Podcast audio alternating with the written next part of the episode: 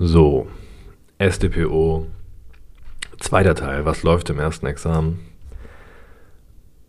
Erster Teil war bunt gemischt, Strafantrag, Zwangsmaßnahmen, bla bla bla. Jetzt, zweiter Teil, nur Beweisverwertungsverbote.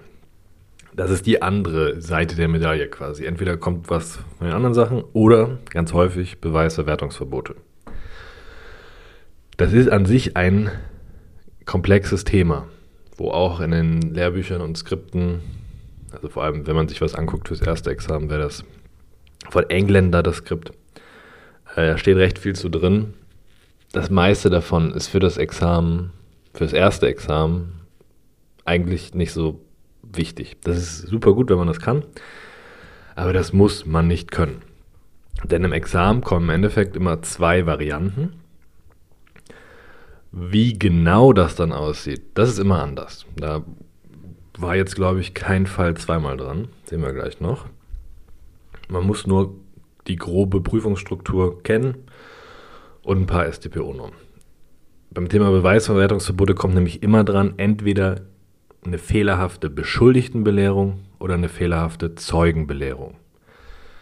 Also spielt die Musik immer im 136 StPO, da steht drin, bei einer Beschuldigtenvernehmung muss der Beschuldigte belehrt werden, dass er schweigen darf, dass er einen Verteidiger beauftragen darf, dass er vielleicht ein Recht auf einen Pflichtverteidiger hat. Und für Zeugen gibt es vor allem den 52, für angehörige Zeugen, da steht drin, wenn man verlobt, verheiratet ist, verschwägert, dann muss man nicht gegen seinen Angehörigen aussagen. Und auch da gibt es eine Belehrungspflicht, bevor man vernommen wird. Und Verstöße gegen diese Vorschriften, da spielt die Musik im ersten Examen, was Beweisverwertungsverbote angeht. Ich mache das jetzt super kurz und super unprofessionell, weil das sonst viel zu kompliziert wird. Das soll ja jetzt eine einfache Möglichkeit sein, sich ganz schnell das Minimumprogramm drauf zu schaffen. Eigentlich ist das alles viel komplizierter. Gerade im zweiten Examen ist das ja super wichtig und da muss man ein bisschen mehr drauf haben. So, es gibt da bei den Beweisverwertungsverboten verschiedene Begrifflichkeiten. Die muss man nicht so genau kennen. In der Klausur ist das sowieso das ist so Lehrbuchwissen, das muss man gar nicht hinschreiben groß.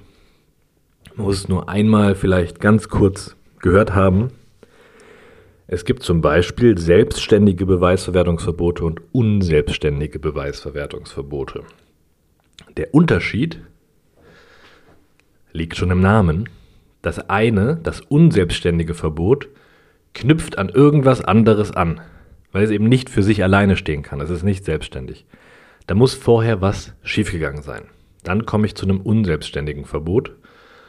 Und ein selbstständiges Verbot kann auch dann eingreifen, wenn vorher nichts schiefgegangen ist. Was ist im Examen zu 99% die Regel?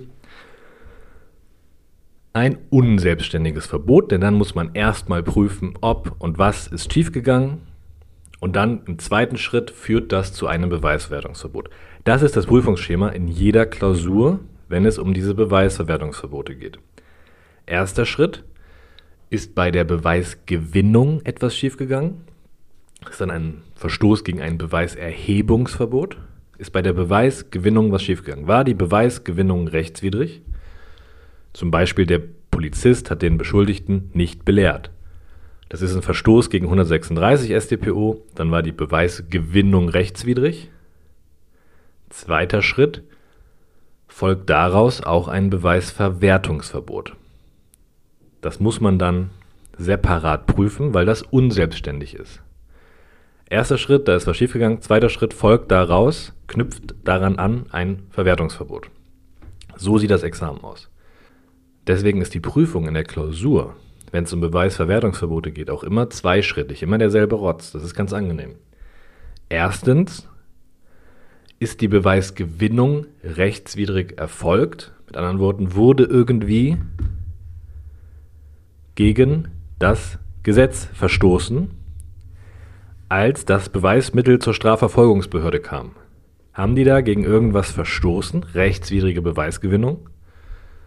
Wenn ja, zweitens führt das zu einem Beweisverwertungsverbot. Das ist immer die Prüfungsstruktur im Examen. Zumindest im ersten Examen. Im zweiten Examen fast auch immer, tatsächlich. Alles andere wäre ein bisschen lahm. So, das sind die selbstständigen und unselbstständigen Verwertungsverbote. Bei Selbstständigen muss ich gar nicht so eine Vorprüfung machen, ob die Beweisgewinnung rechtswidrig war. Bei Unselbstständigen, und das sind fast alle, erstens Beweisgewinnung rechtswidrig, zweitens führt das zu einem Beweisverwertungsverbot. Dann gibt es noch eine andere Begrifflichkeit namens relative und absolute Beweisverwertungsverbote. Ein absolutes Beweisverwertungsverbot, die gibt es fast gar nicht. Deswegen sind die auch nicht klausurrelevant. Aber eins soll man vielleicht mal gehört haben, das steht im 136a Absatz 3. Im Absatz 1 steht drin, du darfst, um Beweise zu gewinnen, nicht foltern, zum Beispiel. Ne? Normal. Und im Absatz 3 steht drin, wenn du jemanden gefoltert hast, dann darfst du den dadurch erlangten Beweis nicht verwerten. So.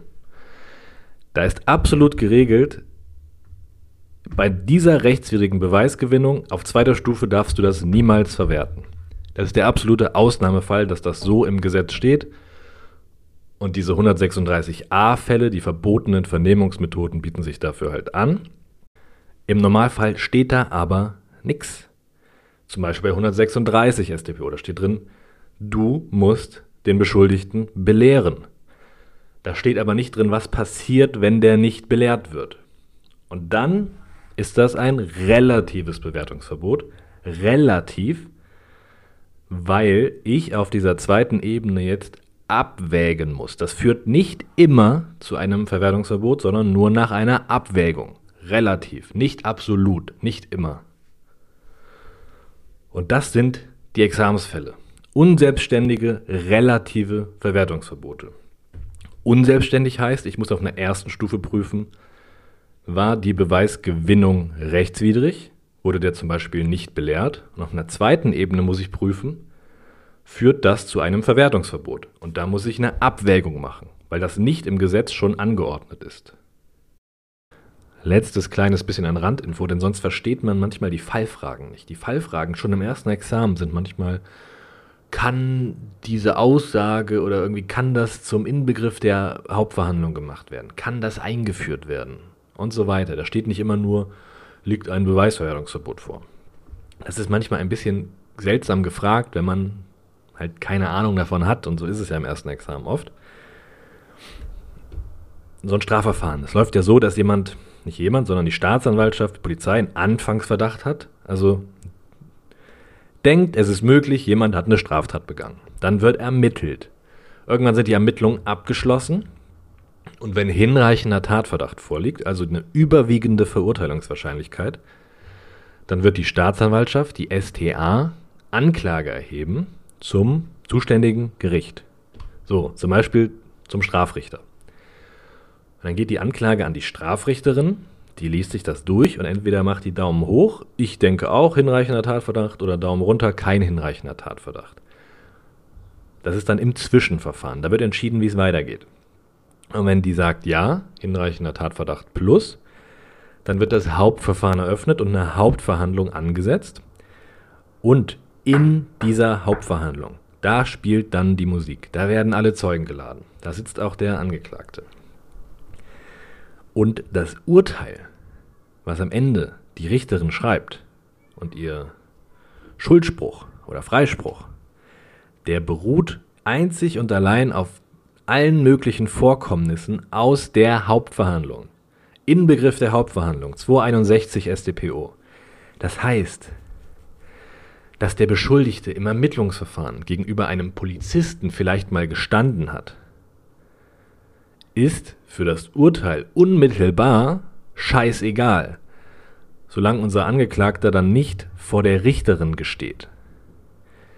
Die Frage, die sich bei solchen Fällen dann stellt, ist, wenn der Beschuldigte zum Beispiel im Ermittlungsverfahren gesteht gegenüber dem Polizisten und nicht belehrt wurde. Wir haben also eine rechtswidrige Beweisgewinnung.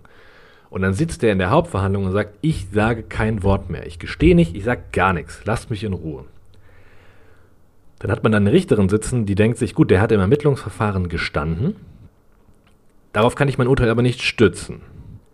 Jetzt, in der Hauptverhandlung, worauf ich mein Urteil stützen kann, gesteht der nicht, also habe ich hier kein Geständnis. So. Ist halt nicht.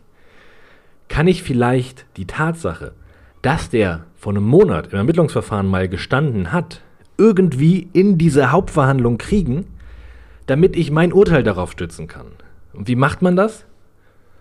Man kann das entweder vorlesen lassen, wenn es eine, ein Protokoll gibt über dieses Geständnis. Aber 254 StPO, das darf man nur vorlesen, wenn ein Richter das protokolliert hat. Ist egal fürs erste Examen. Oder, und darum geht, das ist immer dann die Frage in der Klausur, kann ich vielleicht diesen Polizisten, vor dem der Beschuldigte gestanden hat, kann ich den nicht als Zeugen laden und der erzählt mir als Richterin dann, was der Beschuldigte damals gesagt hat. Nämlich, dass er gesagt hat, ich war das. Dann habe ich ja in der Hauptverhandlung eine Zeugenaussage, wonach der Beschuldigte gestanden hat. Und auf diese Zeugenaussage kann ich mein Urteil stützen. Das ist im Endeffekt gemeint mit, kann das zum Inbegriff der Verhandlung gemacht werden? Kann das als Beweismittel in die Hauptverhandlung eingeführt werden? Man schreibt dann in die Klausur rein, möglicherweise kann das eingeführt werden, indem der Polizist P als Zeuge vom Hörensagen vernommen wird. Das ist aber nur möglich, wenn dem kein Beweisverwertungsverbot entgegensteht. Und dann sagt man, hier könnte vielleicht wegen Verstoßes gegen 136 StPO in Verbindung mit 163a Absatz 4, wenn es ein Polizist war, Verweis, Beweisverwertungsverbot bestehen. Das ist ein unselbstständiges Verbot. So, erstens Verstoß gegen 136 StPO. Also, erster Prüfungspunkt, rechtswidrige Beweisgewinnung. Und dann prüft man halt einen Verstoß gegen die StPO. Wurde der belehrt oder nicht? War das eine Beschuldigtenvernehmung oder nicht? Man prüft das, was da drin steht. Und wenn ja, rechtswidrige Beweisgewinnung. Zweiter Prüfungspunkt, führt das zu einem Beweisverwertungsverbot? Und wenn ja, dann kann ich halt auch nicht den Polizisten als Zeugen vom Hörensagen in meine Hauptverhandlung einbringen. Ich kann dieses Beweismittel dann nicht mehr einführen. Das ist umfassend. Wäre ja noch schöner, wenn ich das dann so umgehen könnte. Darum geht es in Klausuren. In, Im zweiten Examen ist das nichts anderes. In der Staatsanwaltschaftsklausur muss ich eine Prognose machen. Kriege ich diese Tatsache, die aus, meinem, aus meiner Akte da steht, in die Hauptverhandlung, indem ich jetzt einen Polizisten als Zeugen vom Hörensagen einlade. Aber es geht halt nicht, wenn das nicht verwertbar ist. So sehen die Prüfungen dann aus. Das war jetzt das Vorgeplänkel. Und jetzt kommen die Fälle, die im Examen laufen. Man muss das einmal so ein bisschen gerafft haben, damit man überhaupt weiß, was man da hinschreibt und damit man die Fallfrage versteht. Da gibt es wirklich Klausuren, da ist nur die Fallfrage, kann das zum Inbegriff der Verhandlung nach 261 StPO gemacht haben? Wenn das noch nie gehört hat, dann steht man da ganz schön auf dem Schlauch. So, jetzt immer noch nicht der erste Examensfall, sondern ein Otto-Normalfall von mir. Denn man muss einmal diesen Otto-Normal 136 StPO-Fall raffen, gehört haben, durchgespielt haben. Mit Obersätzen und Argumenten. Prüfungsstruktur. Dann kriegt man diese anderen Fälle, wo Fehler bei der Beschuldigtenvernehmung passieren, schon irgendwie in den Griff. Wenn man aber noch nicht mal diesen Otto-Normalfall durchgespielt hat, dann kriegt man die anderen auch nicht in den Griff. Ja? Deswegen muss man das einmal kurz machen. Der ist zu leicht für eine Klausur. Aber er ist die Basis für die Klausurfälle. Es geht einfach darum, dass ich einen Beschuldigten habe, der hat irgendeine Straftat begangen und dann trifft er da auf einen Polizisten in der Nähe vom Tatort und der Polizist denkt sich, der war das, der hat blutige Hände. Ne? Offensichtlich Anfangsverdacht plus. Und dann sagt der Polizist, ja, komm, sag, hast du den da umgebracht? Hast du das gemacht? Warst du das? Und dann sagt der Beschuldigte, der sich ertappt fühlt, ja, okay, ich war das. Ich habe den so und so umgebracht. Fallfrage, kann das in die Hauptverhandlung eingeführt werden? Kann das zum Inbegriff der Verhandlung gemacht werden? Wie prüft man das? Wie gesagt, erste Stufe, rechtswidrige Beweisgewinnung.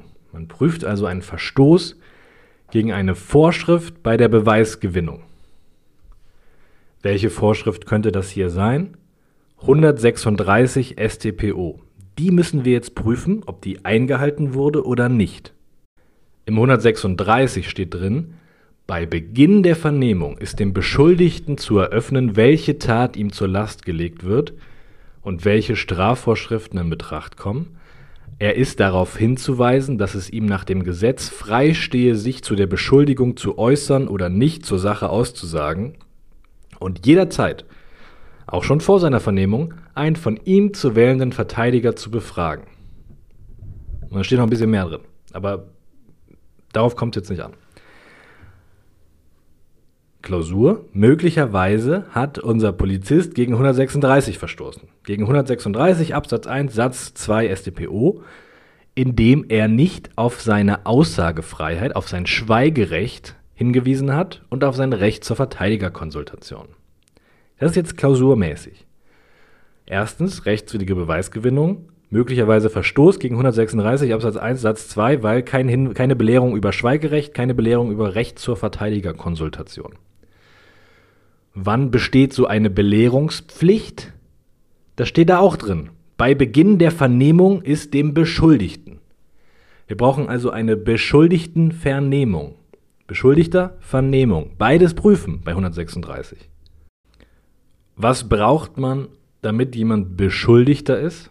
Man braucht objektiv einen Anfangsverdacht, also die Möglichkeit, dass der was mit der Straftat zu tun hat.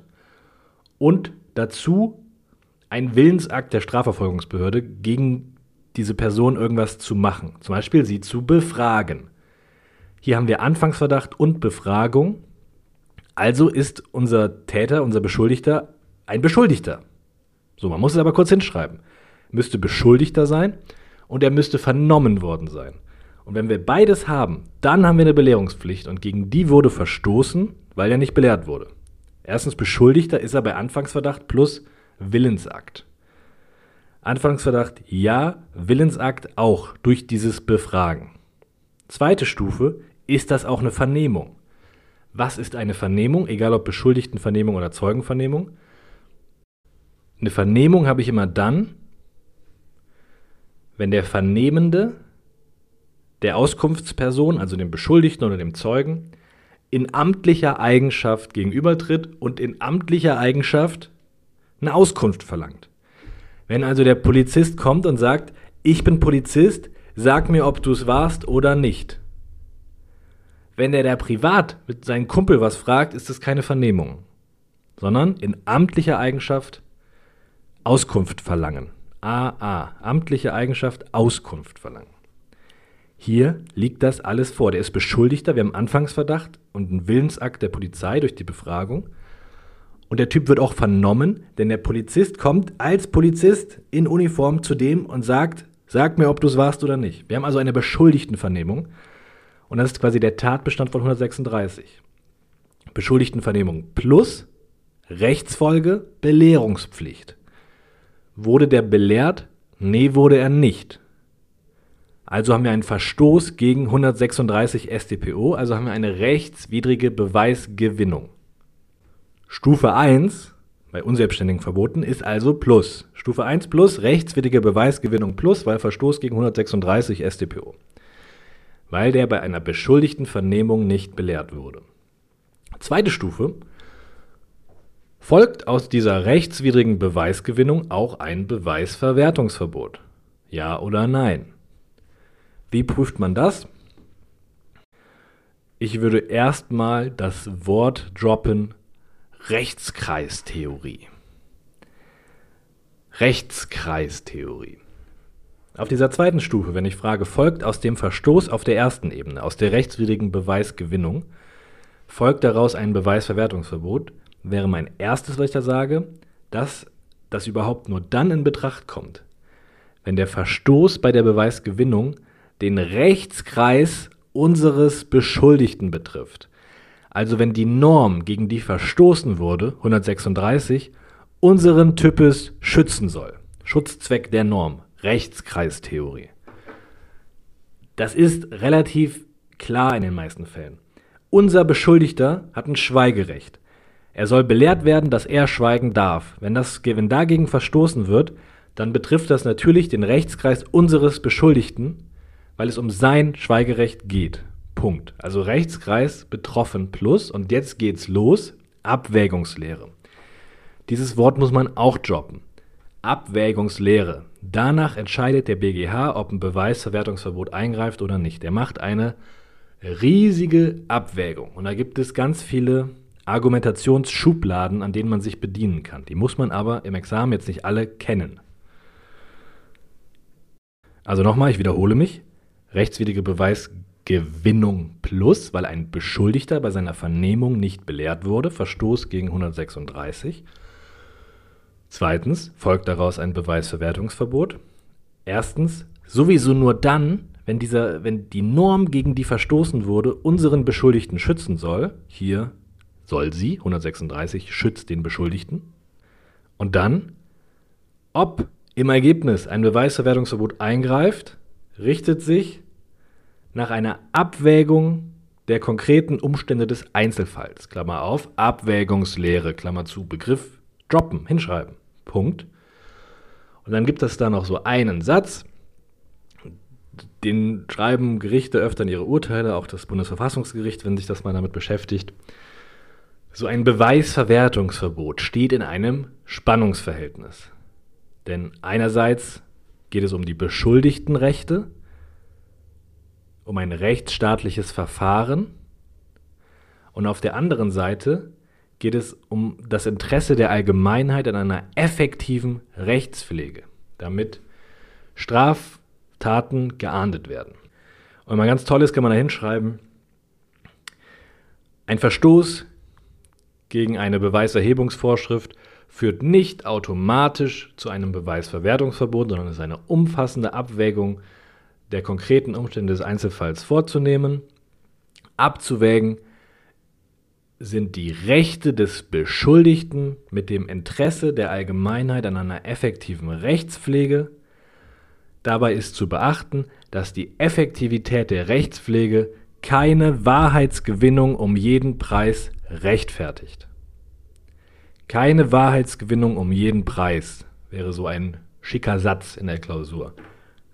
Aber nicht so wichtig. Und was macht man hier? Man wägt jetzt ab, Schutz des Beschuldigten, Rechte des Beschuldigten, Grundrechte, Nemotenetur mit Strafrechtspflege.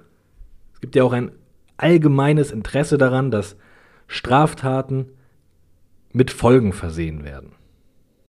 Und bei einem Verstoß gegen 136, und das kommt schon immer mal wieder in Klausuren vor, deswegen jetzt diese Argumentationslinie merken. Ganz wichtig. Es gibt ja den Nemo-Tenetur-Grundsatz. Niemand ist verpflichtet, sich selbst zu belasten, an seiner eigenen Überführung mitzuwirken. Nemo-Tenetur. Der ergibt sich aus dem allgemeinen Persönlichkeitsrecht, dem Rechtsstaatsprinzip und dem Fair-Trial-Prinzip aus Artikel 6 EMRK. Ist auch scheißegal. Einfach mal Nemo Tenetur hinschreiben und ein Auswuchs aus Nemotenetur mit Verfassungsrang, Nemotenetur, ist das Schweigerecht. Ich muss nicht reden. Ich kann einfach meine Fresse halten. Sollen die doch gucken, ob die mich überführen können oder nicht. Und die Belehrung über das Schweigerecht führt dazu, dass unser Betroffener sein Schweigerecht überhaupt erst wahrnehmen kann. Das konkretisiert das Nemotenetur-Prinzip. Wenn jetzt aber das Gesetz sagt, liebe Staatsanwältin, lieber Richter, liebe Polizistin, wenn du einen Beschuldigten, einen Angeklagten vor dir hast, dann musst du den darauf hinweisen, dass er schweigen darf. Also geht das Gesetz in 136 ja offensichtlich davon aus, dass man als Mensch grundsätzlich nicht weiß, dass man das Recht hat zu schweigen. Und indem man den Beschuldigten nicht darüber belehrt, dass er schweigen darf, wird ihm, aufschreiben, faktisch sein Schweigerecht genommen. Durch die fehlende Belehrung auf das Schweigerecht, über das Schweigerecht, wird dem Beschuldigten faktisch sein Schweigerecht genommen, weil das Gesetz ja selber davon ausgeht, dass er es gar nicht kennt. Und ohne Hinweis kann er es ja auch nicht geltend machen. Es wird ihm genommen durch die fehlende Belehrung. Und deswegen ist das super schlimm, und kann nicht aufgewogen werden mit effektiver Rechtspflege. Das ist ein so wesentliches Prinzip, das Schweigerecht, der Nemotenetur-Grundsatz, der in 136 konkretisiert wird, dass ein Verstoß hiergegen quasi immer ein Beweisverwertungsverbot zur Folge hat. Also merken, beim Verstoß gegen 136 über, über einer Belehrung über das Schweigerecht wird dem Beschuldigten faktisch sein Schweigerecht genommen. Nemo tenetur. Und wenn der nicht darüber belehrt wird, dass der ein Verteidiger sich nehmen darf, dann führt das mittelbar auch dazu. Denn wofür ist der Verteidiger da? Um sich zu beraten, ob man schweigt oder nicht, ob man davon Gebrauch macht oder nicht. Und ohne Verteidiger kann man das nicht, man hat auch überhaupt keine Ahnung. Deswegen sind diese beiden Sachen, die dann 136 1.2 stehen, super wesentlich und führen quasi immer zu einem Beweisverwertungsverbot in dieser Abwägungslehre. Aber man muss diesen riesen Schwenker gehen. Erstens rechtswidrige Beweisgewinnung. Ist das ein Beschuldigter? Wurde der vernommen? Wenn ja, Verstoß gegen 136. Zweite Stufe, führt das zu einem Beweisverwertungsverbot? Ist der Rechtskreis betroffen? Ja, es geht um sein Schweigerecht. Es geht um sein Verteidigerrecht. Dann Abwägungslehre. Man muss abwägen die Rechte des Beschuldigten mit dem Interesse der Allgemeinheit an einer effektiven Rechtspflege. Aber keine Wahrheitsgewinnung um jeden Preis. Beschuldigtenrechte sind zu wahren. Und hier konkretisiert das Schweigerecht den Nemo-Tenetur-Grundsatz. Und wenn er nicht belehrt wird, wird ihm faktisch sein Schweigerecht genommen. Das ist der Grundfall und darauf bauen die Examensfälle zur Beschuldigtenbelehrung auf.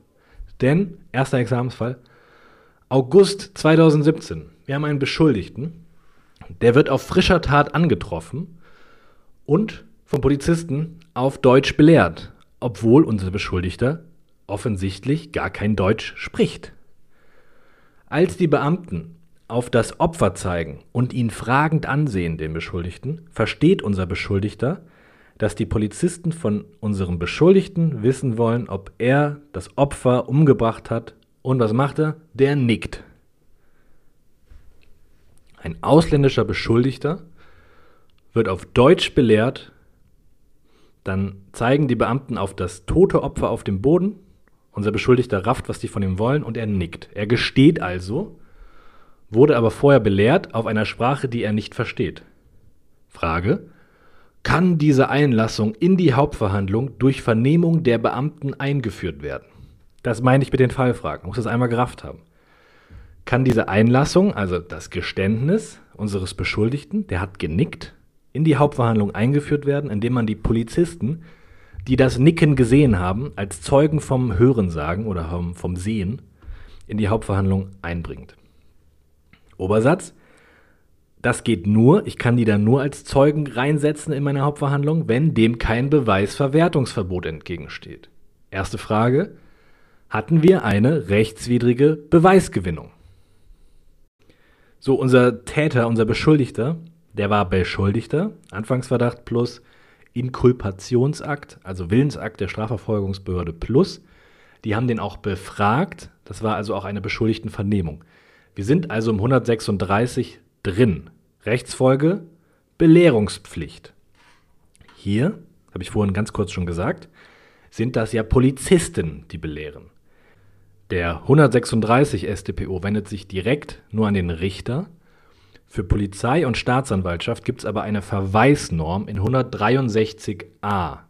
Und in 163a steht unsere Klausurlösung. Ich meinte, glaube ich, in der letzten Folge schon, wenn irgendwas mit Polizei und Staatsanwaltschaft ist, dann muss man mal in die 160 folgende gucken. Da steht dazu was drin, so eine allgemeine Ermittlungsbefugnis und was weiß ich alles.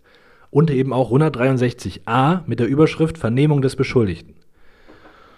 Und da steht unter anderem drin, der Beschuldigte ist verpflichtet, auf Ladung vor der Staatsanwaltschaft zu erscheinen und 136 gilt entsprechend. Das ist Absatz 3 für die Staatsanwaltschaft. Das heißt, auch die Staatsanwaltschaft muss belehren und darf nicht foltern.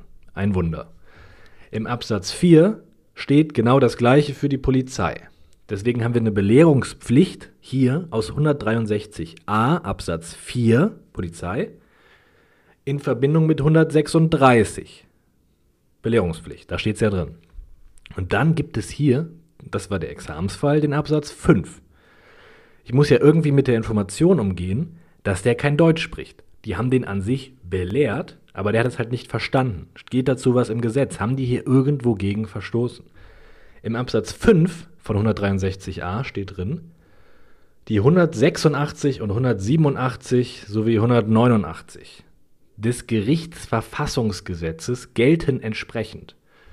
Gerichtsverfassungsgesetz, das sind so allgemeinere Sachen für die Gerichte geregelt. Also allgemeiner als ZPO und StPO und sowas.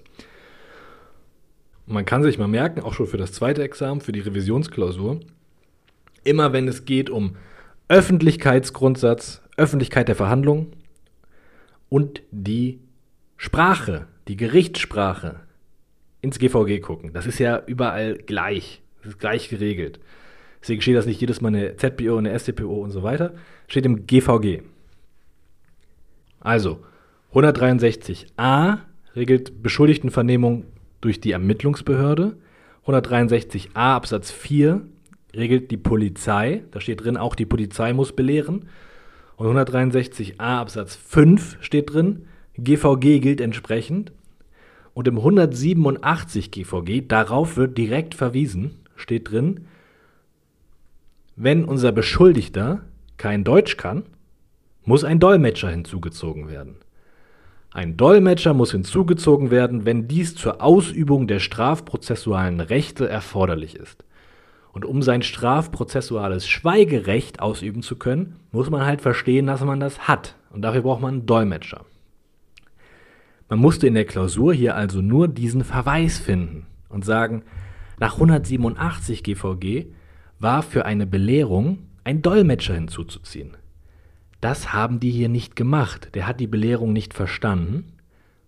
Minus, weil kein Dolmetscher dabei war. Also Verstoß gegen die Belehrungspflicht, indem man 187 GVG findet. Zweite Stufe, folgt aus dieser rechtswidrigen Beweisgewinnung auch ein Verwertungsverbot. Erstens Rechtskreis. Schweigerecht schützt unseren Beschuldigten. Natürlich ist sein Rechtskreis betroffen.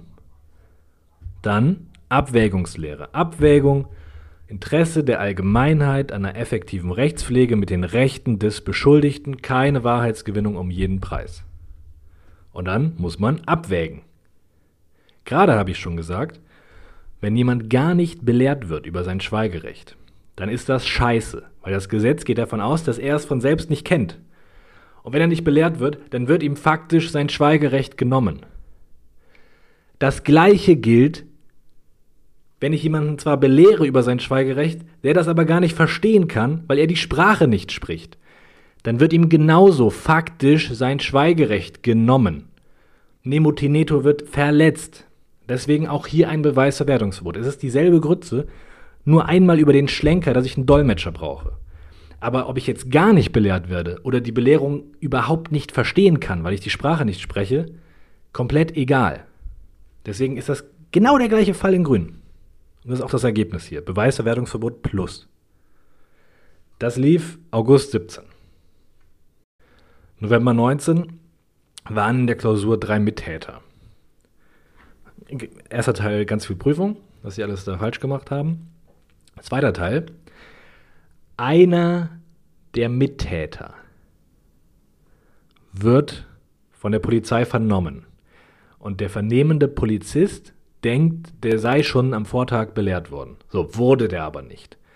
Und dann gesteht einer der Mittäter da alles und belastet seine Mittäter genauso wie sich selbst. Ohne dass er belehrt wurde. Dann der ist nicht in U-Haft, verpisst sich dieser Mittäter, aber wir haben ja noch die beiden anderen übrig. Und gegen die wird jetzt Anklage erhoben. Und dann ist die Frage, unser Polizist, der den Mittäter vernommen hat, der sich verpisst hat, kann ich diesen Polizisten denn als Zeugen vom Hörensagen in meine Hauptverhandlung als Richter einladen, damit der als Zeuge sagt, was der eine Mittäter, der weg ist, alles gesagt hat. Dass der gesagt hat, wir haben das zu dritt gemacht, wir haben das geplant, wir haben die alle umgebracht und so weiter. Kann ich dafür diesen Polizisten einladen oder steht dem ein Beweisverwertungsverbot entgegen, weil der Mittäter, der sich verpisst hat, nicht belehrt wurde bei seiner Vernehmung? Das war November 19. Die Lösung kennen wir quasi schon. Also Obersatz, unser Polizist, der den Mittäter, der sich verpisst hat, vernommen hat, kann dann als Zeuge vom Hören sagen, in die Hauptverhandlung eingeführt werden, wenn dem kein Beweisverwertungsverbot entgegensteht. Erste Stufe, rechtswidrige Beweisgewinnung, ist immer derselbe Rotz. Gegen welche Norm könnte verstoßen worden sein? ist es immer dieselbe. Es ist 136 Absatz 1 Satz 2 in Verbindung mit 163a Absatz 4, weil es ein Polizist ist. Wurde dagegen verstoßen, unser Mittäter war Beschuldigter und er wurde vernommen. Also Beschuldigtenvernehmung plus Rechtsfolge Belehrungspflicht aus 136. Wurde der belehrt? Nein. Also erste Stufe, ja, ich habe eine rechtswidrige Beweisgewinnung. Zweite Stufe, folgt aus dieser rechtswidrigen Beweisgewinnung ein Beweisverwertungsverbot. Ja oder nein? Womit fangen wir an? Rechtskreistheorie. Die verletzte Norm schützt das die Rechte desjenigen, gegen den ich diesen Beweis jetzt benutzen will. Verletzt wurde im Ergebnis das Schweigerecht des Mittäters, der sich verpisst hat. Sein Schweigerecht wurde verletzt. Ihn soll 136 schützen, den, der vernommen wird. Also schützt 136 StPO den, der vernommen wird. Der muss belehrt werden. Okay, cool. Dieser Rechtskreis wird geschützt. Welcher Rechtskreis ist denn hier betroffen, wenn ich im Verfahren gegen die beiden anderen Mittäter den Polizisten dazu hole?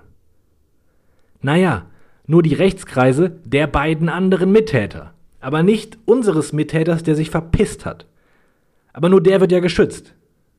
Das bedeutet, dieses, diese Belehrungspflicht über das Schweigerecht, die schützt den, der vernommen wird, aber nicht seine Mittäter. Aber hier geht es ja nur um die Mittäter. Und gegen die Mittäter kann ich das dann verwenden, weil deren Rechtskreise nicht betroffen sind.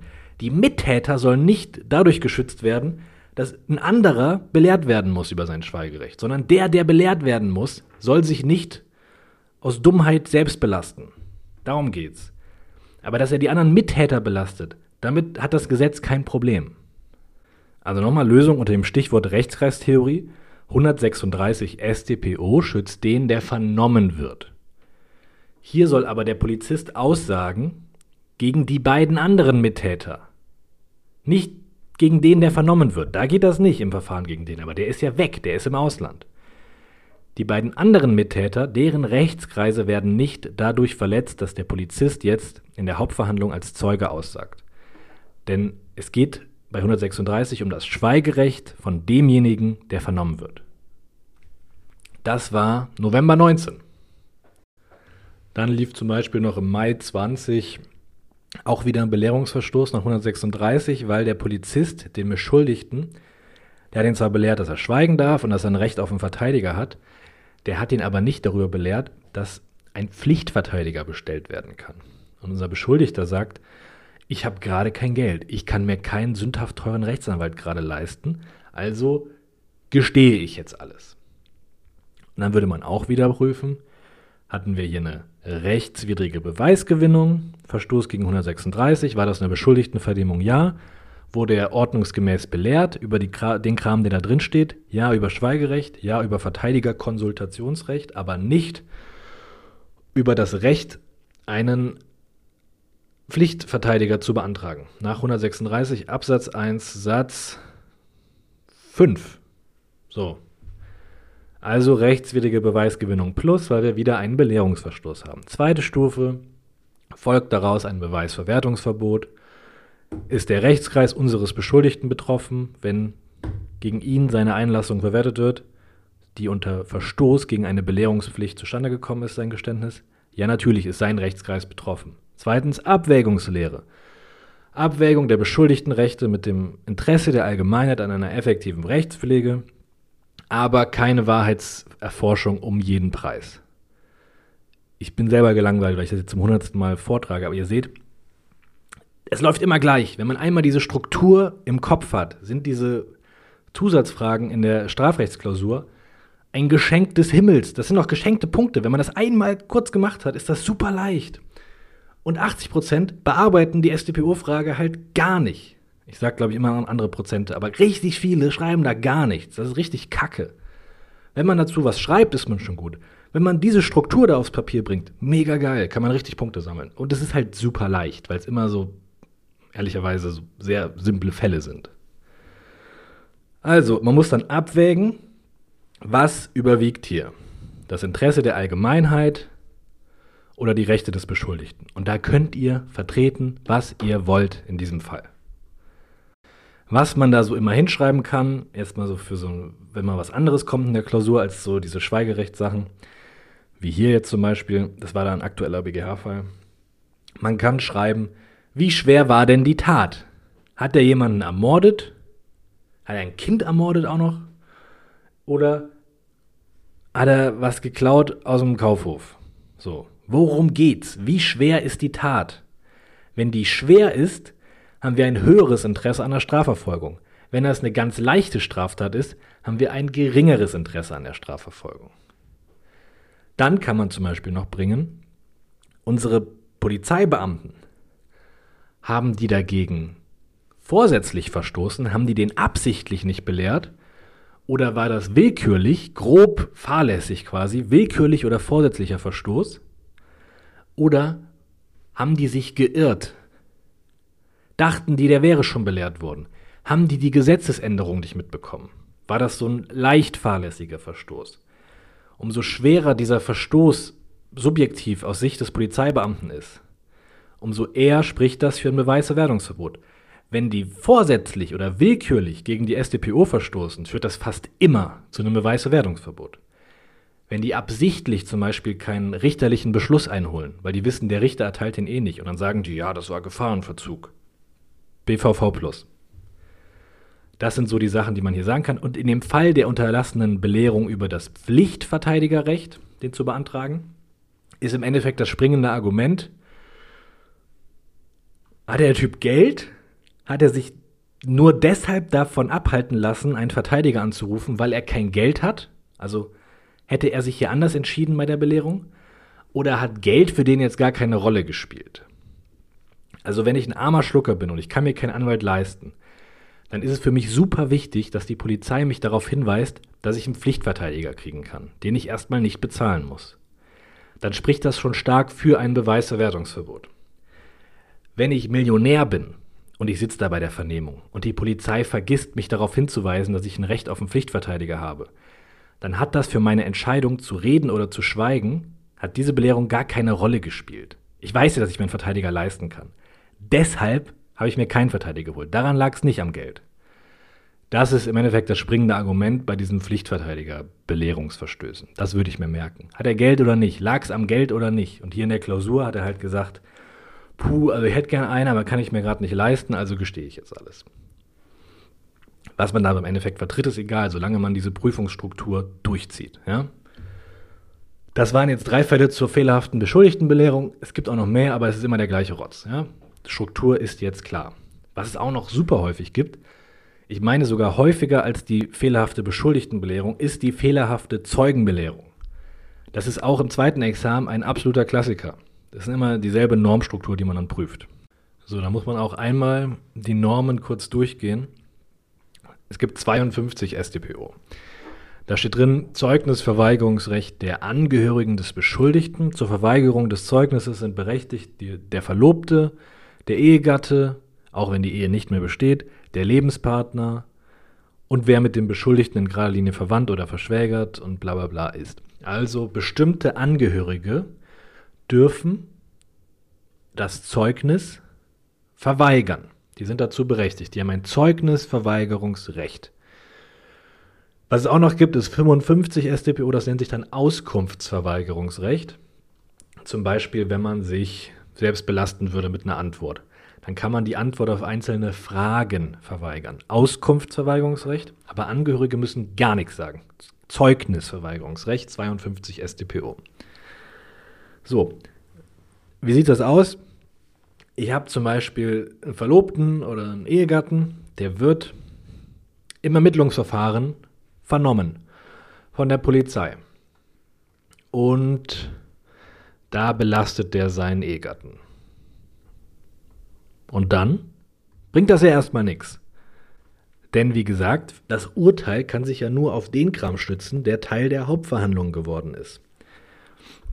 Das heißt, ich muss dann in die Hauptverhandlung nochmal den Ehegatten einladen und dann wird er dann nochmal als Zeuge vernommen. Und was dann passiert ist, in der Hauptverhandlung sagt der Ehegatte, nee, ich möchte jetzt doch nichts mehr sagen. Also ich möchte den eigentlich nicht belasten. Ich sag nichts, ich berufe mich auf mein Zeugnisverweigerungsrecht. Und dann ist jetzt wieder mal die Frage, kann diese frühere Zeugenvernehmung im Ermittlungsverfahren bei der Polizei, kann das, was unser Angehöriger da gesagt hat, jetzt doch wieder irgendwie in die Hauptverhandlung eingeführt werden, indem wir den Polizisten dazu holen. Und der sagt, was der Angehörige ihm gesagt hat damals. Oder indem wir das Vernehmungsprotokoll verlesen lassen in der Hauptverhandlung. Kriegen wir diese frühere Zeugenvernehmung irgendwie in unsere heutige Hauptverhandlung. Darum geht's. Auch in diesen Zeugenfällen. Und dafür ist eine Norm super wichtig. Wenn man die nicht kennt, nicht findet, nicht versteht, kann man das hier alles vergessen. Die kommt drauf und runter im zweiten Examen. Und weil die da so oft kommt, kommt die inzwischen auch immer häufiger im ersten Examen. Und ganz ehrlich, ich hatte die noch nie gehört vom ersten Examen. Wann auch? 252 StPO, 252. Das Zeugnisverweigerungsrecht steht in 5.2 und das Beweisverwertungsverbot steht in 252. Kann man sich vielleicht merken. Da steht drin, die Aussage eines vor der Hauptverhandlung vernommenen Zeugen, also im Ermittlungsverfahren, die Aussage eines vor der Hauptverhandlung vernommenen Zeugen, der erst in der Hauptverhandlung von seinem Recht, das Zeugnis zu verweigern, Gebrauch macht, darf nicht verlesen werden. So, das steht im 252. Ich habe einen Zeugen, der hat im Ermittlungsverfahren ausgesagt, in der Hauptverhandlung schweigt der, wegen seinem Zeugnisverweigerungsrecht. Dann darf ich seine frühere Aussage nicht verlesen, steht im 252. So, dann könnte ich mir jetzt ja denken, naja, da steht drin, das darf nicht verlesen werden. Dann hole ich mir halt den Polizisten als Zeugen vom Hörensagen. Und dann sagt mir der Polizist, was unser Zeuge ihm gesagt hat. Ist keine Verlesung. Ist Zeugenbeweis. Ist ja was anderes. Dann wäre 252 ziemlich sinnlos. Weil irgendjemand hat das ja protokolliert. Irgendjemandem wurde das ja erzählt. Ich darf das Protokoll zwar nicht verlesen, aber demjenigen, der, den, der protokolliert hat, den darf ich mir anhören. Das macht überhaupt keinen Sinn. Deswegen liest man in dem 252, da steht verlesen werden, das liest man verwertet werden über den Wortlaut hinaus. 252 regelt ein umfassendes Verwertungsverbot, falls ein Zeuge früher was gesagt hat, in der Hauptverhandlung sich aber anders entscheidet. Wenn sich unser angehöriger Zeuge umentscheidet, darf das nicht verwertet werden. 252 StPO. Also Klausur, man schreibt zwar 252 regelt dem Wortlaut nach ein bloßes Verlesungsverbot, aber wenn man das nur als bloßes Verlesungsverbot behandeln würde, liefe der Schutz von 252 leer. Denn was ist der Schutzzweck von 252? Artikel 6 Grundgesetz. Schutz der Familie. Es geht darum, dass ich vielleicht im Ermittlungsverfahren zu Lasten eines Familienangehörigen aussage und dann meinetwegen vertragen wir uns wieder oder was auch immer. Ist scheißegal ich sage im Ermittlungsverfahren zu Lasten eines Familienangehörigen aus. Vielleicht auch, weil ich einfach Angst habe vor der Polizei. Ich bin unter Druck. Ich, ich, ich traue mich nicht zu schweigen und dann sage ich was. Und danach gibt es in der Familie Beef. So, dann sitzt man an Weihnachten, an Ostern, am Geburtstag zusammen am Tisch und dann gibt es halt Beef. So, weil, Mann, du hast dich verpfiffen. Ist doch Kacke. Und deswegen gibt es 252, damit man, damit wegen diesem einen kleinen Fehler unter Druck im Ermittlungsverfahren nicht Streit für immer und ewig in der Familie herrscht. Schutz von Artikel 6. Schutz der Familie ist der Schutzzweck und der liefe leer, wenn 252 nur ein reines Verlesungsverbot wäre. Das muss ein umfassendes Beweisverwertungsverbot sein, damit die Familie effektiv geschützt wird. Ja? Schutzzweck von 252 liefe sonst leer, wenn es nur ein Verlesungsverbot wäre. So, falls sich noch jemand erinnert, was ich vor 80 Stunden gesagt habe, unselbstständige, selbstständige Verwertungsverbote. Unselbstständig war ja der ganze Kram, wo dann ein Belehrungsverstoß war. Und dann gucke ich später, führt das zu einem Beweisverwertungsverbot. Hier ist das anders. Hier ist ja im Vorfeld gar kein Fehler passiert. Das ist ein selbstständiges Verwertungsverbot, denn unser Zeuge wurde im Ermittlungsverfahren absolut tippitoppi belehrt, hat ausgesagt, er überlegt es sich später nur anders. Und das kann er nach 252. Das ist ein selbstständiges Verwertungsverbot. Von diesem Verwertungsverbot gibt es zwei Ausnahmen. Es gibt zwei Ausnahmen vom, von diesem Verwertungsverbot. Das greift nicht ein, wenn unser angehöriger Zeuge damals nicht vor der Polizei ausgesagt hat, nicht vor der Staatsanwaltschaft, sondern vor einem Richter. Und der damals schon belehrt wurde, ey Zeuge, du hast ein Zeugnisverweigerungsrecht. Überlegst dir gut, du musst mir, mir als Richter, du musst mir nichts sagen. Wenn der Zeuge dann trotzdem was sagt, dann kann das später verwertet werden, auch wenn sich der Zeuge noch umentscheidet. Warum? Weil das Gesetz Richtern größeres Vertrauen, größere Autorität entgegenbringt und dem Zeugen vor einem Richter klar ist, dass seine Aussage mehr Bedeutung hat. So. Ist jetzt nicht auf meinem Mist gewachsen, ist halt so. Erste Ausnahme richterliche Vernehmung. Da kann man sich dann nicht mehr umentscheiden. Zweite Ausnahme Zustimmung. Es kann ja sein, dass unser angehöriger Zeuge hat im Ermittlungsverfahren ausgesagt gegen seinen Familienangehörigen. Dann kommt die Hauptverhandlung und da sagt der Zeuge, ich will nichts mehr sagen. Ich traue mich nicht. Zum Beispiel, weil der Ehemann seine Ehefrau bedroht hat, will sie nicht nochmal gegen ihren Ehemann aussagen. Was aber möglich ist, ist, dass die Ehefrau dann sagt, ich will nicht nochmal aussagen. Aber ich stimme zu, dass ihr gerne die Polizisten befragen dürft, denen ich damals alles schon erzählt habe. Dann verzichtet sie quasi auf das Beweisverwertungsverbot. So, das geht. Der Vorteil ist dann halt, dass unsere Zeugin dann nicht nochmal vor 50 Leuten da aussagen muss, sondern einfach nur die Polizisten aussagen müssen, was damals die Zeugin ihnen berichtet hat. So. Das geht, wenn die Zeugin diesem ganzen Prozedere zustimmt, obwohl sie vorher darüber belehrt wurde, dass wenn sie nicht zustimmt, ihre damalige Aussage nicht verwertbar ist. Das nennt man eine qualifizierte Belehrung, aber das führt jetzt hier in diesem Intro zu weit. So, das sind die Fälle.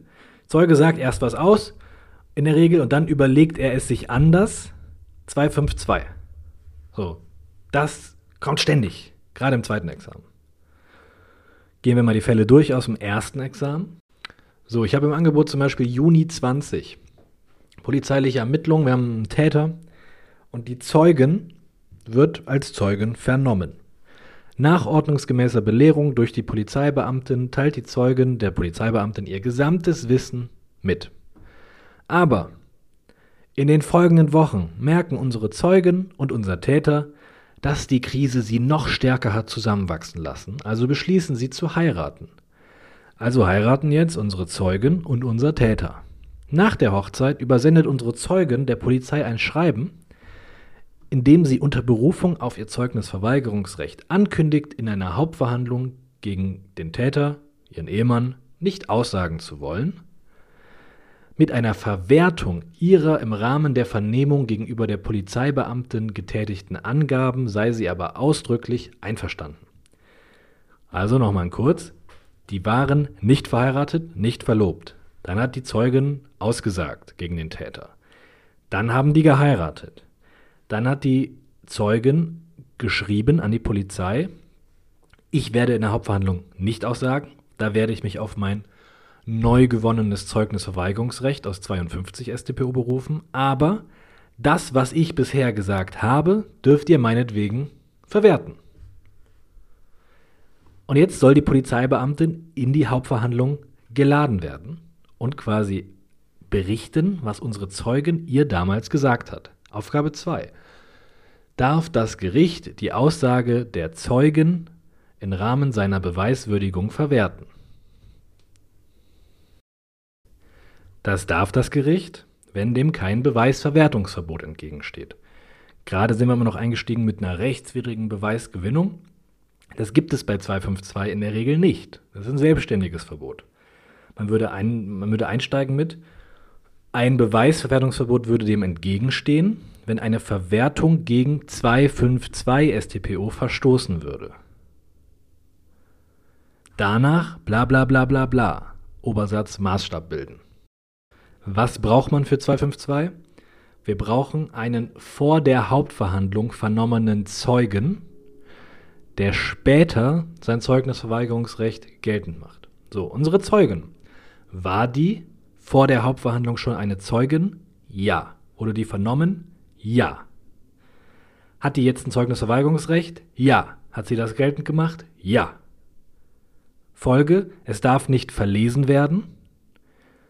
Über den Wortlaut hinaus umfassendes Beweisverwertungsverbot dieser in der früheren Zeugenvernehmung gemachten Aussagen.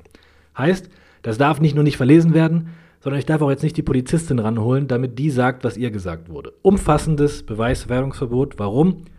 Sonst liefe der Schutzzweck von 252 leer, Schutz der Familie Artikel 6. Okay, das ist das Standardzeug, was ich gerade schon erzählt habe. Genau das sollte man hier in die Klausur schreiben. Und dann aber Absatz. Möglicherweise ändert sich aber was, weil unsere Zeugin ja die Zustimmung erteilt hat. Die hat ja gesagt, ihr dürft das gerne verwerten. So, das war quasi der erste Teil dieser Aufgabe. Dieser ganze 252-Scheiß. Ist immer derselbe. Das Ding ist halt, kaum einer schafft das in der Klausur hinzuschreiben. Einerseits aus Zeitgründen, aber die meisten wissen das auch nicht. Trotzdem bauen die das immer wieder in die Klausuren ein. Also man muss schon ein bisschen 252 verstanden haben, aber habt ihr jetzt. Das war der erste Teil. Der zweite Teil ist so ein bisschen für die besonders Schlauen. Es geht nämlich darum, ich habe ja gerade schon gesagt, man kann auf dieses Beweisverwertungsverbot aus 252 verzichten. Es ist nur nicht so hundertprozentig klar, welche Anforderungen für diese Verzichtserklärung gelten.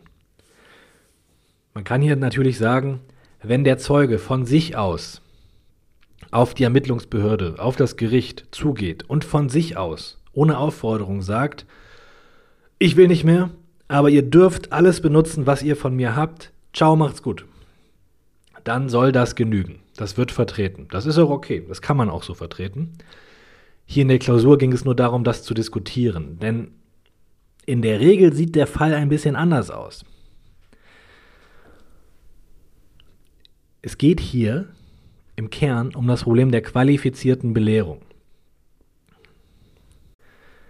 Wenn ein Beschuldigter nicht belehrt wird und dann gesteht der die Tat, so, dann ist das natürlich nicht verwertbar. Aber es kann ja sein, dass ich den dann zur Polizeiwache bringe, dann belehre ich ihn ganz normal nach 136, mache nochmal eine Vernehmung und da gesteht er nochmal die Tat dann ist diese erste Aussage, die ganz ohne Belehrung erfolgte, natürlich nicht verwertbar. Aber er hat die Tat dann ja nochmal gestanden, nach einer Belehrung. Ist das denn verwertbar? Und die Antwort ist, kommt drauf an, aber eigentlich nicht. Denn wenn er bei der zweiten Belehrung dachte, bei der zweiten Vernehmung nach Belehrung dachte, ich habe das doch schon gesagt, ich kann jetzt nur nochmal wiederholen, was ich eh schon gesagt habe, ihr wisst das doch schon dann glaubt er ja gar nicht mehr an ein Schweigerecht. Dann denkt er, die wissen ja eh, was ich, die wissen ja eh schon, was ich gemacht habe. Ich kann davon gar nicht mehr abrücken. Deswegen ist in solchen Fällen eine qualifizierte Belehrung erforderlich. Wenn ich einmal verkackt habe, muss ich danach bei der Belehrung darauf hinweisen, dass ich schon mal verkackt habe und alles, was du mir bisher gesagt hast, lieber Beschuldigter, das kann ich nicht verwerten, weil ich dich nicht belehrt habe. Das muss ich dem Beschuldigten sagen, damit er in der zweiten Vernehmung weiß, dass er von dem, was er bisher gesagt hat, abrücken kann. Damit er nicht denkt, ich sitze doch eh schon in der Falle. Das nennt man eine qualifizierte Belehrung. Ich muss nicht nur dann richtig belehren, was ich beim ersten Mal vergessen habe, ich muss auch darüber belehren, dass alles, was der mir bisher gesagt hat, nicht verwertbar ist. Denn nur dann ist der Beschuldigte in seiner zweiten Vernehmung frei, in seiner Entscheidung auszusagen oder nicht der soll nicht denken, das, was er bereits gesagt hat, nicht mehr aus der Welt schaffen zu können. Darum geht es bei der qualifizierten Belehrung. Und diese qualifizierte Belehrung gibt es auch nicht nur beim Beschuldigten, sondern bei 252 beim Zeugen. Denn es kann ja da genauso sein, dass der Zeuge sagt in der Hauptverhandlung, ich möchte hier jetzt nicht aussagen. So, das ist mir zu bunt. Ich berufe mich auf mein Zeugnisverweigerungsrecht.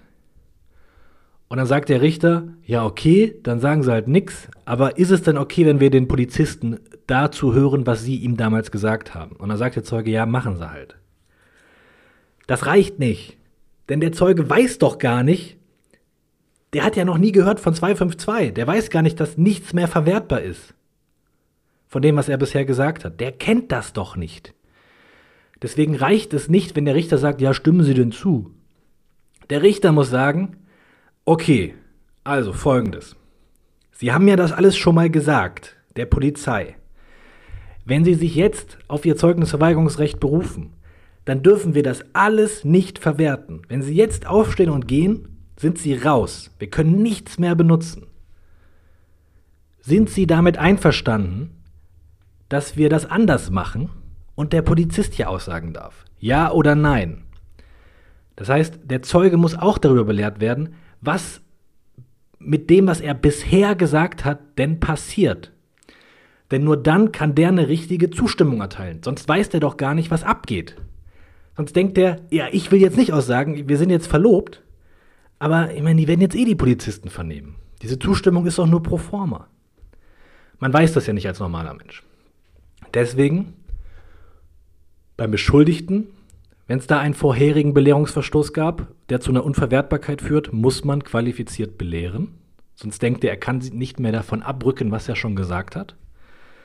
Und beim Zeugen gilt das Gleiche. Ich muss den auch qualifiziert darüber belehren, dass ich das, was der bisher gesagt hat, nicht verwerten darf. Das war das zweite Problem hier in dem Fall. Denn so eine Belehrung hat nicht stattgefunden. Der hat einfach nur zugestimmt, unsere Zeugen, die dann geheiratet haben, ohne dass sie vorher darauf hingewiesen wurde, dass alles oder danach darauf hingewiesen wurde, dass alles, was sie bisher gesagt hat, nicht verwertbar ist. Und das würde ich mir für Klausuren merken. Ich würde mir einfach merken, wenn jemand auf 252 verzichten will, ein Zeuge, dann muss der qualifiziert belehrt werden. Denn von alleine weiß der ja nicht, dass es ein umfassendes Verwertungsverbot ist. Und so eine qualifizierte Belehrung gab es hier nicht und so kann man das ablehnen. Man kann es aber auch annehmen. Ist scheißegal das Ergebnis. Man ist hier Gott, wenn man nur weiß, oh, oh, oh, ich könnte hier eine qualifizierte Belehrung brauchen, weil das bisher Gesagte unverwertbar ist. Das ist beim Zeugen genau wie beim Beschuldigten. Wenn das bisher Gesagte unverwertbar ist, muss ich darüber belehren. Ja, das ist eine qualifizierte Belehrung.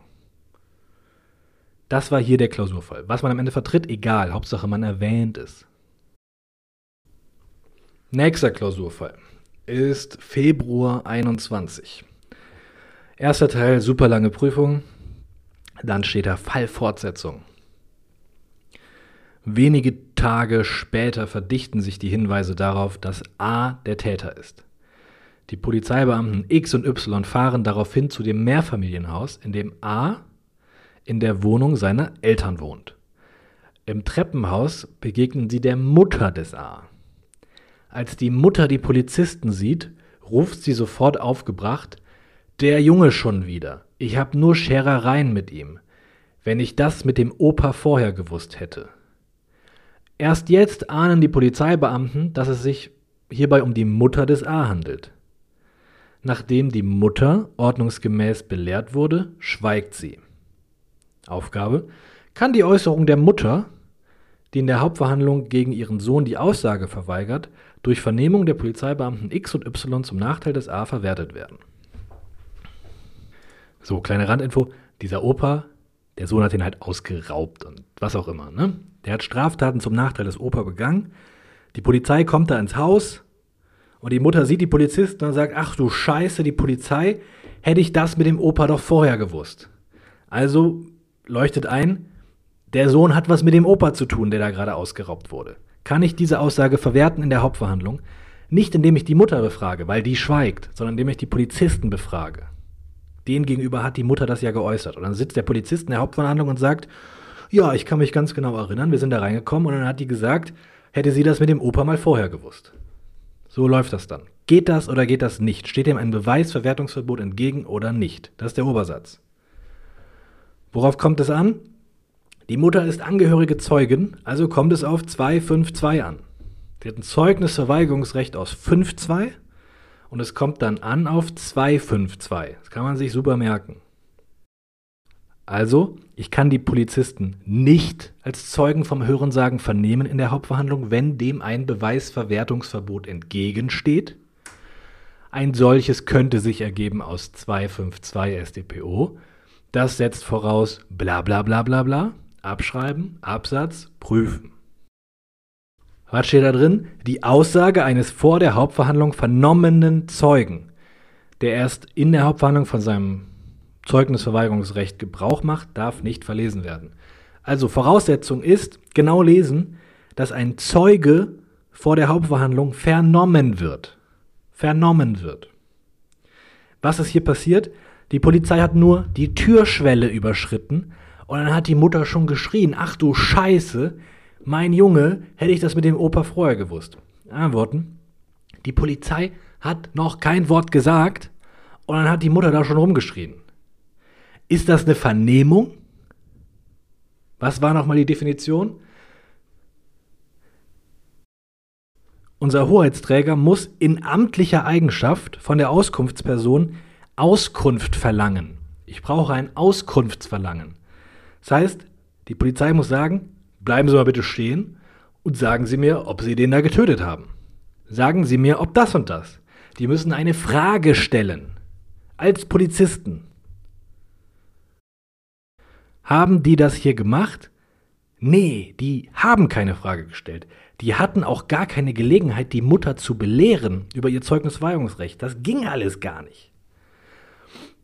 Wenn man nicht in der Vernehmung ist, sondern der Beschuldigte oder der Zeuge von sich aus einfach losbrüllt und irgendwas sagt, dann nennt man das nicht Vernehmung, sondern das Gegenteil davon. Das nennt man Spontanäußerung. Wenn ein Beschuldigter aus Polizeirevier rennt und dann sagt er, hallo, ich habe hier gerade fünf Menschen getötet, dann wurde der natürlich auch vorher nicht belehrt. Aber das war ja keine Vernehmung. Der hat das ja von sich aus geäußert, spontan. Danach musste er natürlich belehrt werden und so weiter und so fort. Aber was der spontan äußert, direkt am Anfang, ist keine Vernehmung, ist eine Spontanäußerung, die sind verwertbar. Und bei unserer Mutter ist das hier das Gleiche. Die wurde nicht gefragt, was abgeht. Die wussten gar nicht, dass die die Mutter ist, dass sie ein Zeugnisverweigerungsrecht hat. Die hat das einfach spontan geäußert. 252, dieses Beweisverwertungsverbot, gilt aber nur für vor der Hauptverhandlung vernommene Zeugen. Ich brauche eine Vernehmung. Und ohne Vernehmung gilt 252 nicht. So, das ist die simple Lösung. In der Musterlösung ist das hier alles ein bisschen länger, aber ohne Scheiß, das weiß doch alles keine Sau ich kenne ja die Klausur, äh, die Korrekturberichte. Und die Korrektoren schreiben da einfach alle rein. Keine Sau hat das überhaupt geprüft. Keine Sau bearbeitet Aufgabe 2. Und wenn, dann steht da, keine Sau sieht 252 von den zwei Leuten, die das überhaupt bearbeitet haben. Deswegen reicht es hier schon vollkommen, wenn man überhaupt 252 anspricht, wenn man sagt, das setzt das und das voraus, Rechtsfolge ist ein umfassendes Verwertungsverbot, über den Wortlaut hinaus, Schutz der Familie und so weiter. Fraglich ist, ob das hier eine Vernehmung der Mutter, eine Zeugenvernehmung war. Wenn ja, greift 252 ein. Wenn nicht, dann nicht. So, Vernehmung ist Auskunftsverlangen amtlicher Eigenschaft. Haben wir das hier? Nee, haben wir nicht. Das ist eine Spontanäußerung, die berichtet ungefragt. Also kein 252, also kein Verwertungsverbot. So, es ist nicht so viel. Man muss hier keine Literaturansichten lernen. Das wäre großer Quatsch. Ich habe noch Dezember 17 zum Beispiel auf Lager. Da haben wir unseren Täter und im Ermittlungsverfahren wird dann die Ehefrau des Täters vor dem zuständigen Ermittlungsrichter vernommen. Nach Belehrung über ihr Zeugnisverweigerungsrecht gemäß 52 StPO macht die Ehefrau in der Vernehmung Angaben, die den Täter, ihren Ehemann, belasten. In der Hauptverhandlung verweigert die Ehefrau nach erneuter Belehrung gemäß 52 StPO die Aussage, und beruft sich auf ihr Zeugnisverweigerungsrecht. Und dann sagt der Anwalt des Täters, ihr dürft hier gar nichts verwerten, was die Ehefrau gesagt hat. Denn der Ermittlungsrichter, der hat die damals zwar belehrt nach 52 über ihr Zeugnisverweigerungsrecht, der Ermittlungsrichter hat die aber nicht darüber belehrt, dass diese Angaben vor ihm von der Ehefrau auch dann verwertet werden können, wenn sie sich später auf ihr Zeugnisverweigerungsrecht beruft, weil er ja ein Richter ist. Das sagt der Anwalt in der Klausur. Also, nochmal. Die hat was, die ist Ehefrau, die hat ausgesagt vom Ermittlungsrichter. In der Hauptverhandlung sagt sie, ich will doch nicht mehr. Der Anwalt sagt, ich widerspreche jeder Verwertung. Die Frage ist, darf das Gericht in der Hauptverhandlung die Angaben der F, der Ehefrau, gegenüber dem Ermittlungsrichter verwerten? So, an sich sind wir im 252. Wenn wir den durch, also das Gericht kann es nicht verwerten, wenn ein Beweisverwertungsverbot entgegensteht. Ein solches könnte sich ergeben aus 252. Da steht drin, bla bla bla. So, passt das, was da drin steht? Haben wir einen vor der Hauptverhandlung vernommenen Zeugen? Ja. Die Ehefrau wurde vor der Hauptverhandlung vom Ermittlungsrichter vernommen. Macht dieser Zeuge erst in der Hauptverhandlung von seinem Zeugnisverweigerungsrecht Gebrauch? Ja, macht sie. Folge. Diese Aussage darf nicht verlesen werden und über den Wortlaut hinaus darf nicht verwertet werden, zum Beispiel indem ich den Richter als Zeugen vom Hörensagen vernehme. Denn Schutzzweck Artikel 6 muss umfassend geschützt werden, sonst liefe die Vorschrift leer. Außer hier greift eine Ausnahme ein.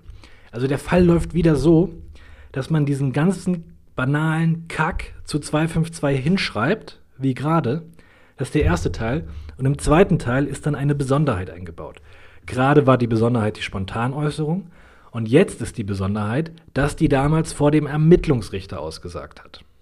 Ich habe ja vorhin schon gesagt, es gibt Ausnahmen von 252. Die eine Ausnahme war die Zustimmung, aber diese Zustimmung ist nur wirksam nach einer qualifizierten Belehrung, dass ohne die Zustimmung das bisher Gesagte nicht verwertbar ist.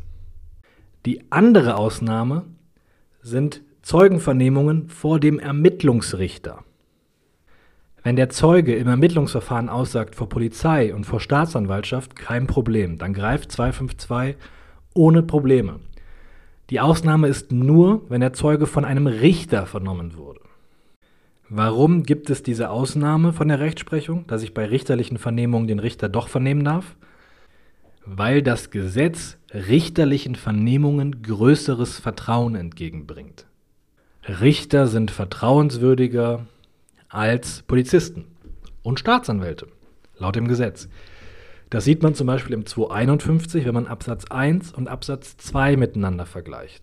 Richterliche Protokolle dürfen schneller verlesen werden.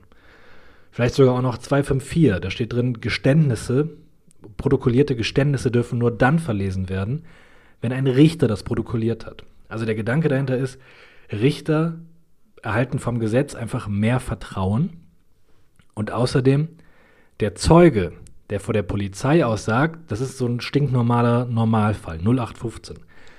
Ein Zeuge, der vor dem Richter aussagt, erkennt von alleine die höhere Bedeutung seiner Aussage für das Verfahren. Der weiß, hier geht es gerade um mehr. Ich sitze vor dem Richter und nicht nur auf dem Polizeirevier. Deswegen gibt es diese Ausnahme. Deswegen. Und wenn man das weiß, ist man schon super krass gut dabei. Also, ich kann den Richter nicht vernehmen, wenn ein Beweisverwertungsverbot eingreift, könnte sich ergeben aus 252. Hier war das eine Zeugenvernehmung. Die hatten Zeugnisverweigerungsrecht, darauf beruft sie sich. Also greift grundsätzlich 252 ein. Es gibt zwei Ausnahmen. Einmal die Zustimmung, die haben wir hier nicht. Und die andere Ausnahme ist, wenn die ursprüngliche Zeugenvernehmung von einem Richter stattfand. Dann darf ich den Richter doch vernehmen. Dann besteht kein Beweisverwertungsverbot aus 252. Warum? Weil das Gesetz Richtern mehr Vertrauen entgegenbringt. Das ergibt sich aus 251 StPO. Punkt. Wenn man das schreibt, 15 Punkte, super gut. Wenn man die 18 will, sollte man noch ein Problem kennen, das sich hieran anschließt. Und zwar gab es einen Strafsenat, nämlich der zweite, wo der Thomas Fischer drin war. Und er hat gesagt, das sehen wir ein bisschen anders. Diese Ausnahme bei der richterlichen Vernehmung, die geht nur, wenn der Richter bei dieser richterlichen Vernehmung am Anfang den Zeugen nicht nur belehrt, dass er schweigen darf, sondern auch sagt dem Zeugen, Digga, du musst nicht aussagen, du darfst schweigen, weil du bist Angehöriger. Wenn du jetzt was sagst und du überlegst es dir später anders, können die mich als Zeugen vom Hörensagen vernehmen. So, weil es gibt eine Ausnahme von 252 bei Richtern und ich bin Richter. Und da sagt der Thomas Fischer Senat damals, über diese Ausnahme muss der Zeuge belehrt werden. Der muss wissen, dass von dem, was er jetzt sagt, der nie wieder runterkommt, weil der Richter vernommen werden kann. Das hat der zweite Strafsenat gesagt. Dadurch ist dieses Problem erst entstanden Und was sagt der große Senat für Strafsachen? Der sagt, das ist alles Käse. Warum ist das Käse? Kann man sich durchlesen. Ich würde es nicht empfehlen. Scheißegal. Ein Argument reicht. Warum ist das Käse? Weil die StPO sowas nicht kennt. Die StPO sagt doch nicht, ja, sag bitte aus, aber falls du aussagst, werden wir das in Zukunft verwerten übrigens. Das ist doch logisch. Ausdrückliche Belehrungen über die Möglichkeit, Angaben von Verfahrensbeteiligten im weiteren Verfahren zu verwerten, sind der StPO fremd. Selbst der Beschuldigte muss nicht darüber belehrt werden, dass seine Angaben später verwertet werden können. Der muss nicht im Ermittlungsverfahren darüber belehrt werden, ey, wenn du jetzt übrigens gestehst, ne, dann können wir das später gegen dich verwerten. Selbst wenn du in der Hauptverhandlung nicht mehr gestehst. Solche Belehrungen über zukünftige Verwertbarkeiten gibt es nicht. Das spricht dagegen. So, das ist jetzt aber wirklich 18 Punkte. Nochmal ganz im Ernst. Ist jetzt auch fertig. Kein Bock mehr auf mehr Fälle. Ich glaube, man hat es gerafft, hoffe ich. Das ist StPO. Man schreibt nur eine Strafrechtsklausur. Man muss da kein ganzes Lehrbuch lesen. Man ist schon richtig gut dabei im Examen, wenn man überhaupt, bitte, immer fertig werden, die StPO-Zusatzfrage bearbeitet. Das ist schon mega gut, weil über die Hälfte, mega viele, das nicht machen. Ich kenne hier die Korrekturberichte. Da steht immer drin, darauf geht keiner ein. Ich verstehe auch warum, weil das lernt man nicht, weil man muss so viel lernen. Und man hat keine Zeit. Strafrecht ist total affig. Man lernt richtig viel Strafrecht, man lernt 80.000 Probleme. Dann kommt die Klausur, hat man gar keine Zeit, das alles hinzuschreiben. Geschweige denn für StPO noch Zeit. Hauptsache im Examen ist erstens, man muss das so timen, dass man am Ende noch 15 Minuten hat für StPO oder 20. Man muss die Zeit finden. Man muss eine fertige Klausur abgeben, ein fertiges Gesamtprodukt. Und für alles, was da drin vorkommt, reicht das, was hier war. 136 Nemotinetur, dem wird faktisch sein Schweigerecht genommen. 252 umfassendes Verwertungsverbot, bla bla bla. Es sind immer dieselben Fälle. Das wird nicht noch komplexer. Das reicht. Hauptsache, man bearbeitet es und man schreibt dazu was. Und wenn man keine Ahnung hat, schreibt man trotzdem was dazu. Das zieht man sich dann aus dem Arsch. Dafür gibt es mehr Punkte als dafür, dass man schweigt. Schweigen ist das Schlimmste, was man machen kann in der Examensklausur. Das waren die StPO-Fälle. Das ist das, was im Examen läuft. Alles andere, scheißegal. Gar nicht angucken. Ist die Zeit besser investiert. Zweiten Examen ist das ein bisschen anders. Da muss man noch ein bisschen mehr drauf haben. Das war's. Ciao.